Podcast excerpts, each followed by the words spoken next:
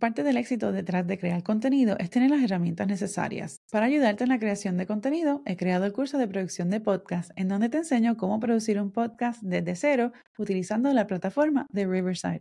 Aprende cómo desarrollar el concepto de tu podcast, cómo grabar y editar dentro de la plataforma para así publicar tu podcast y reutilizar el contenido para promover tus episodios en las redes sociales.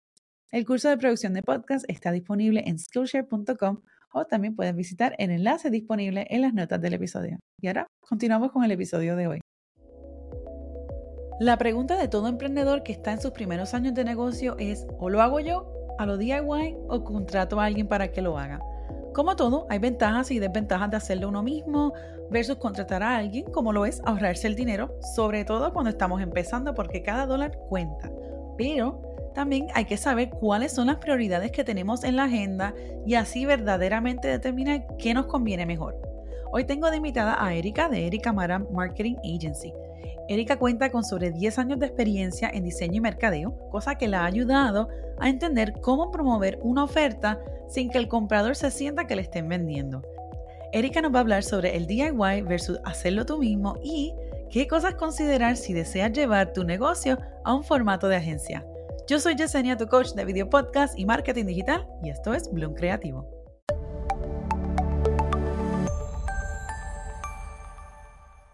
Bienvenida de vuelta a Bloom Creativo. Hoy tengo a Erika Maran de Erika Maran Marketing Agency que nos va a estar hablando sobre ventajas y desventajas de hacer las cosas a lo DIY versus contratar a alguien, así como ventajas y desventajas de tener una agencia versus correr las cosas como un, eh, solopreneur o un freelancer. Así que, Erika, gracias por estar aquí. Bienvenido. ¿Cómo estás?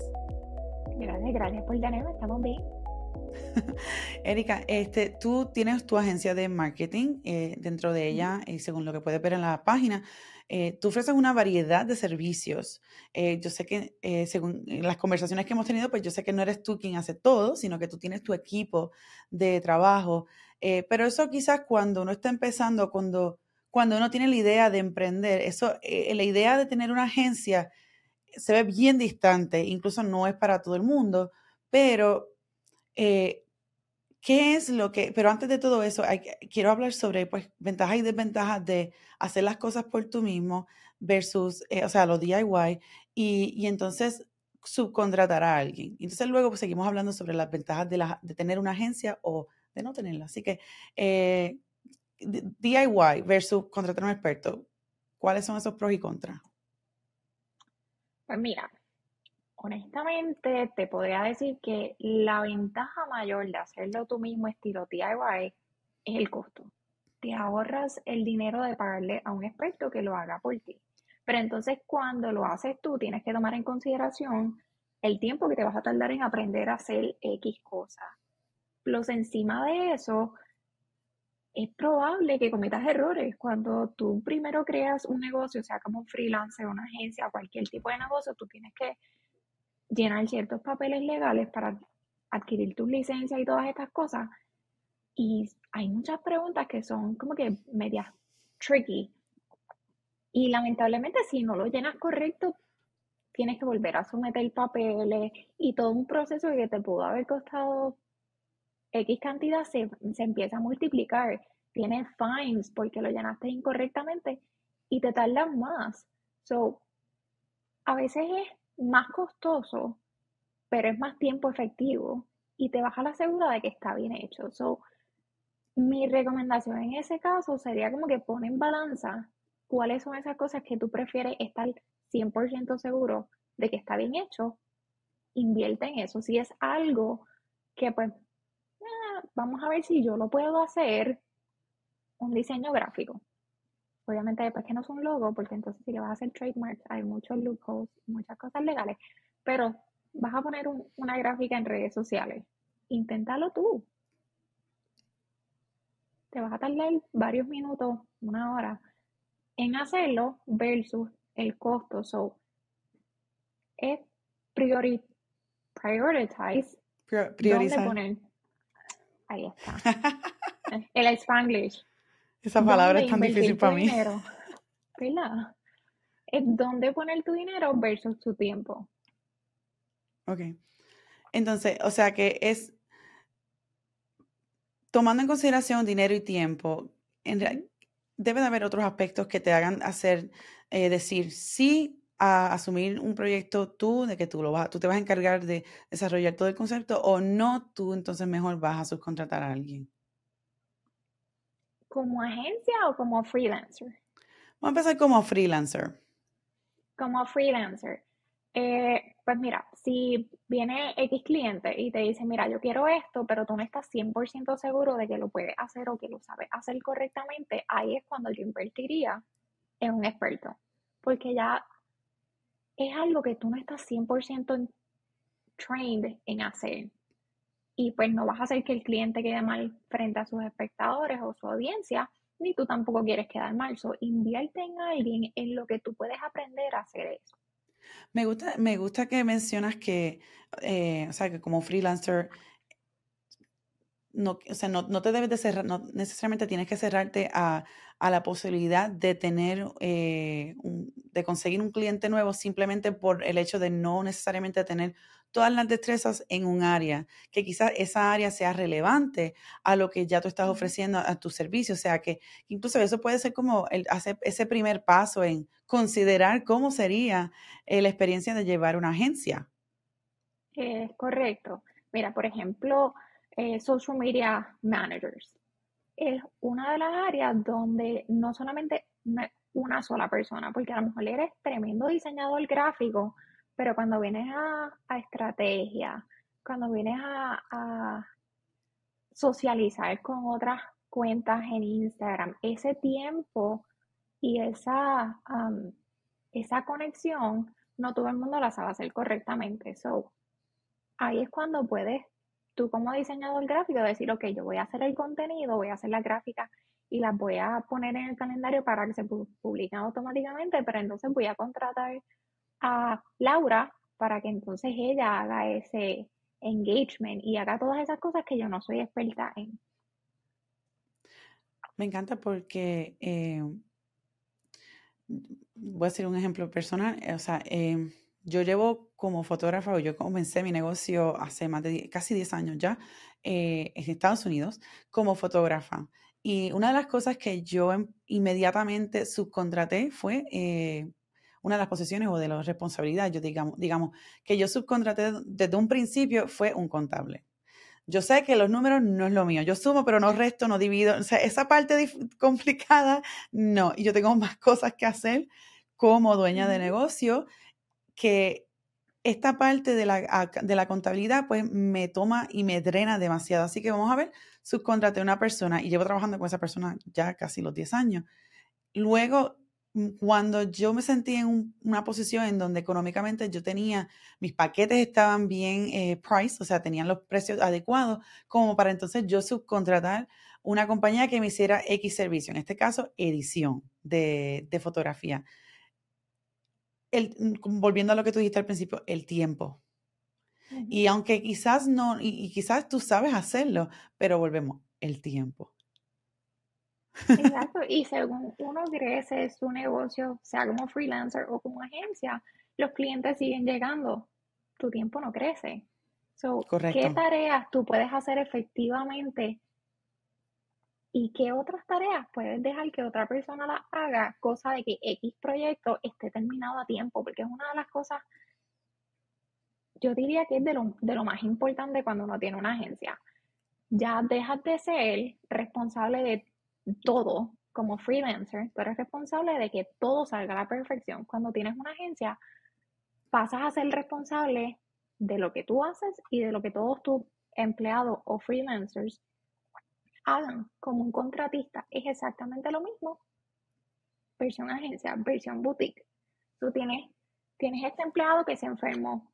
Es tu responsabilidad como director de la agencia resolver para que X proyecto esté terminado cuando el cliente pidió que se terminara. Exacto. Entonces, digamos, lleva, digamos, esta persona, este freelancer que ya, o solopreneur, eh, lleva tiempo corriendo el negocio, tiene buenos precios, paquetes con buenos precios, está generando ingresos, el negocio, eh, y quiere scale, quiere crecer el negocio, sobre todo en la parte económica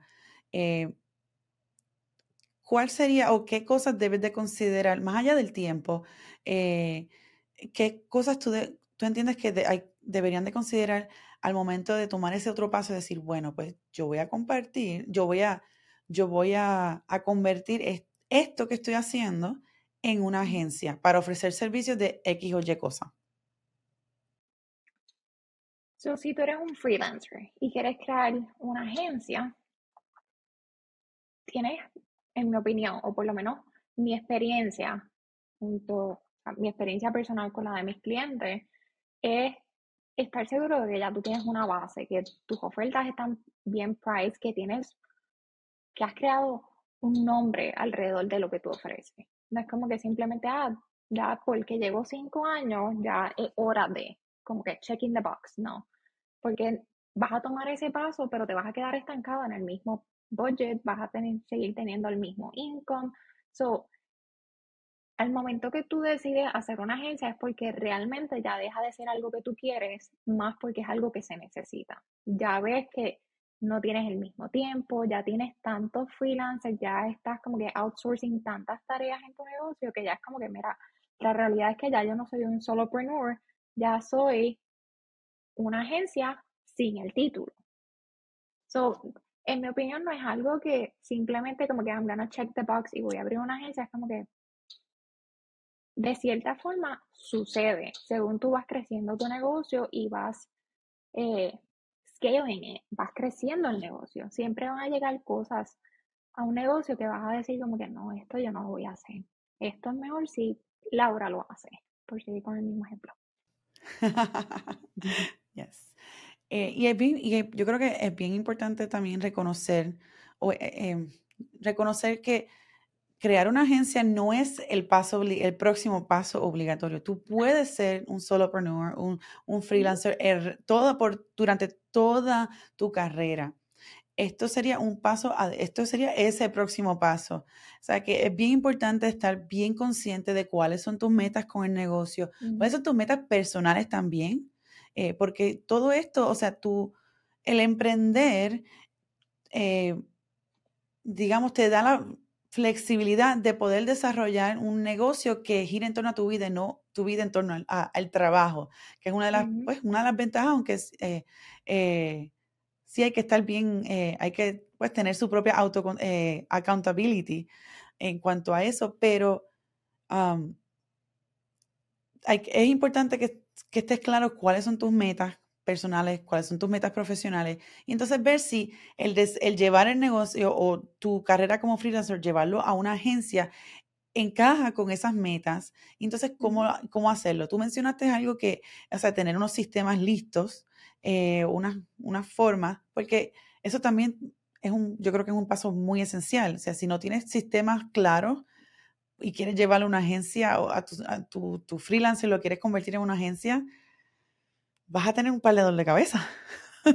Sí, y eso empieza desde que, desde que empiezas como freelancer, porque si no tienes un sistema de cómo, cómo controlar un, o cómo entra un, cliente nuevo, ese onboarding process, si no lo tienes, cuando decides tú como freelancer contratar a alguien para que sea tu asistente, por ejemplo, si tú no tienes un sistema ya, la persona va a estar como que, ah, entonces, ¿y cómo tú haces esto?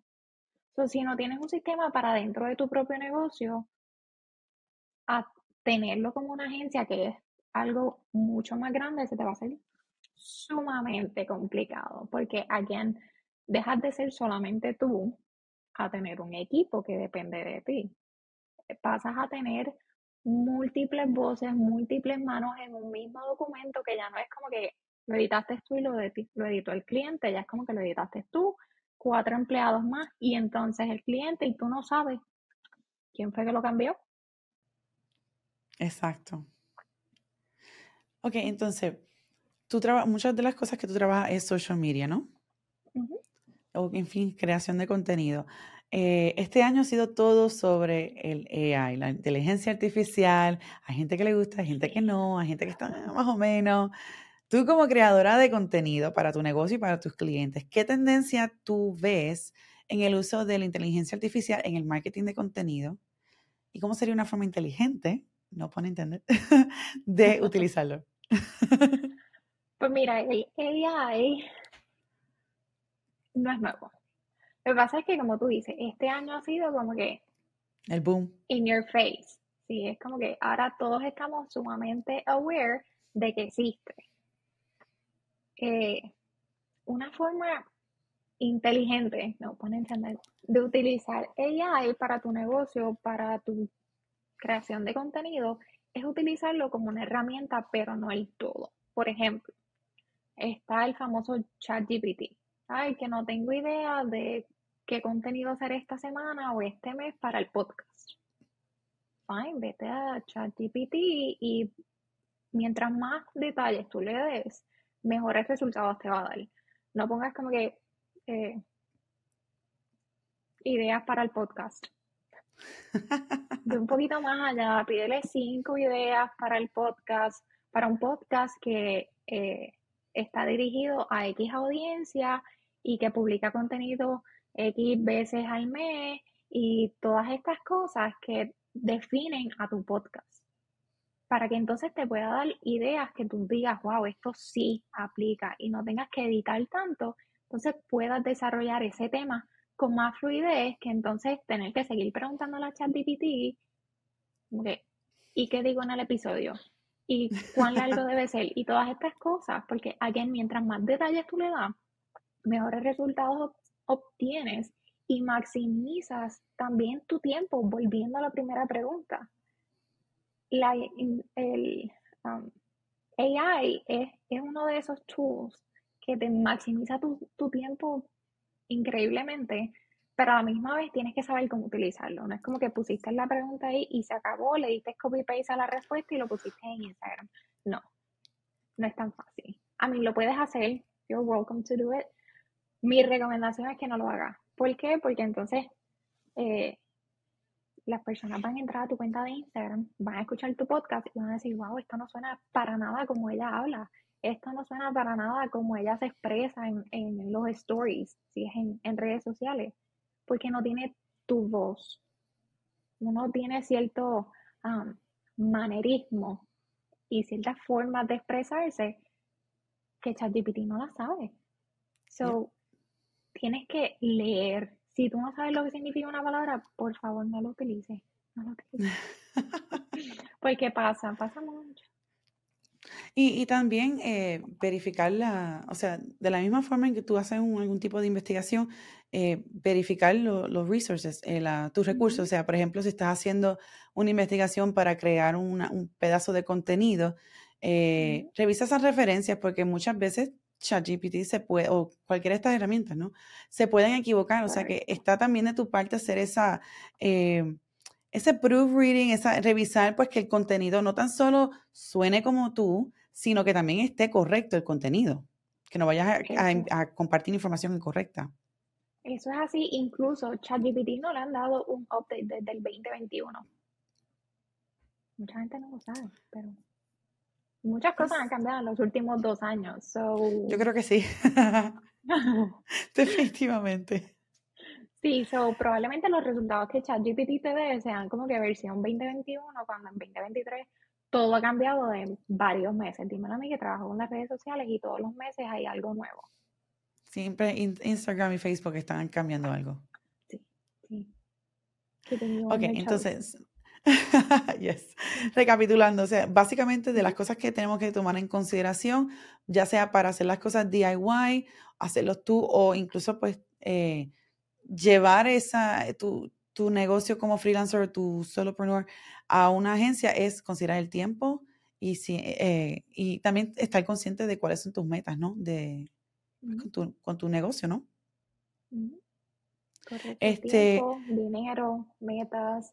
Eh, algo que se nos olvidó mencionar en cuanto, en cuanto a esas ventajas y desventajas cuando no sabes si hacerlo tú o contratar un experto, es muchas veces esperamos hacer dinero en nuestro negocio para entonces invertir y contratar a alguien.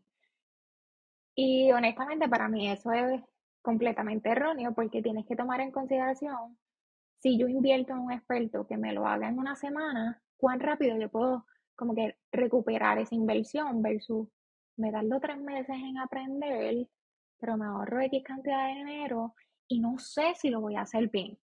Te tardaste cuatro meses en recuperar la inversión que hiciste para poder aprender X cosas cuando ya en una semana puedes estar haciendo dinero. Es como que...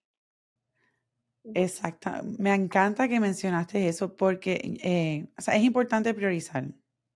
Eh, yo recuerdo una vez, cuando estaba en la escuela superior, yo trabajaba en un restaurante y recuerdo, esto se me quedó grabado. Yo detesté, esa experiencia de trabajar en el restaurante, pero esto se me quedó grabado. Y es que eh, el gerente una vez nos dijo, cuando llegue la hora del rush, la hora de, del almuerzo, digamos, hay que priorizar las tareas. Si estás limpiando una cosa ahí y hay cliente y una fila, tienes, deja eso y ve atiende al cliente. O sea que tienes que priorizar. ¿Qué tiene más valor? Si digamos, estás haciendo, si dentro de tus servicios estás eh, produciendo un podcast, por, ejemplo, eh, ¿tú puedes editarlo? Sí, lo puedes editar, eh, pero entonces puedes hacer otras cosas que quizás te generen ingresos. Eso creo que es mejor, eso tiene más peso. O sea que hay que priorizar qué, qué, cosas te van a dar más el return de, tu inversión y, y, qué cosas pues simplemente pues no, no van a hacer ningún cambio. Entonces quizás, como mencionaste, no tienes que no, no tienes que esperar a que hagas más dinero para subcontratar. Tienes que ver exactamente cómo estás tú en finanzas y cómo entonces, qué, qué posibilidad o cómo, eh, cómo subcontratar a una persona en X área de tu negocio te podría entonces ayudar a generar más ingresos.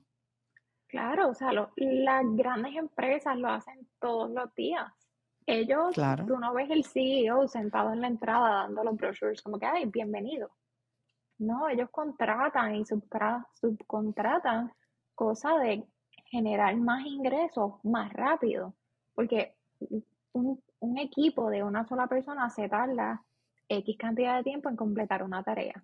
Pero entonces si pones cuatro personas a hacer la misma tarea, te vas a tardar muchísimo menos si tú como freelancer quieres tener, quieres hacer más dinero, tu meta es saldar todas tus deudas, ¿cuánto necesitas hacer al mes para saldar esas deudas en el tiempo que tú quieres? Ok, pues entonces, ¿qué formas puedes, qué tú puedes hacer como freelancer? Pues a lo mejor puedes coger más clientes y a pesar de que no tienes dinero, conoces este competidor que hace tremendo trabajo y tú sabes que es bien responsable, mira, habla con ese competidor sube tus precios, cosa que le puedas pagar a esa persona, pero tú todavía cobras cierto tipo de comisión. Y así vas creando más ingresos, plus vas creando ese baseline de lo que es una agencia. Me encanta que mencionaste precios, así que aquellos de ustedes que todavía no han sintonizado la serie de Freelancing 101, hay un episodio en donde eh, yo les hablo cómo sacar una forma básica para sacar el precio de tus servicios, así que lo voy a incluir en, la, en las descripciones aquí para que lo puedas sintonizar si no lo has escuchado todavía. Erika, eh, ya está, gracias por, por, estar aquí, por sacar un ratito y hanguear conmigo y hablar sobre eh, agencias de marketing y subcontratar clientes, subcontratar proveedores de servicios, pero ¿cómo la gente se puede conectar contigo, comunicar contigo? Eh, la mejor forma de contactarme es vía Instagram o email. En Instagram me puedes encontrar como Erika con K. Va a estar ahí abajito. Eh, es como más rápido me vas a encontrar, porque honestamente Facebook no es lo mío. Yo tampoco. bueno, Erika, gracias por estar en Blue Creativo Podcast. Ustedes no, no se olviden revisar las notas de este programa para que puedan escuchar todos los, para que tengan más detalles eh, sobre las cosas mencionadas aquí, sobre todo los, el episodio de cómo eh, preparar eh, los precios para tu servicio. Así que nos vemos en el próximo episodio. Chao. Bye. Visita Bloom Creativo Podcast para las notas de este episodio y recuerda seguirnos en Apple Podcasts, Spotify o en nuestro canal de YouTube Bloom Creativo Podcast para más contenido como este.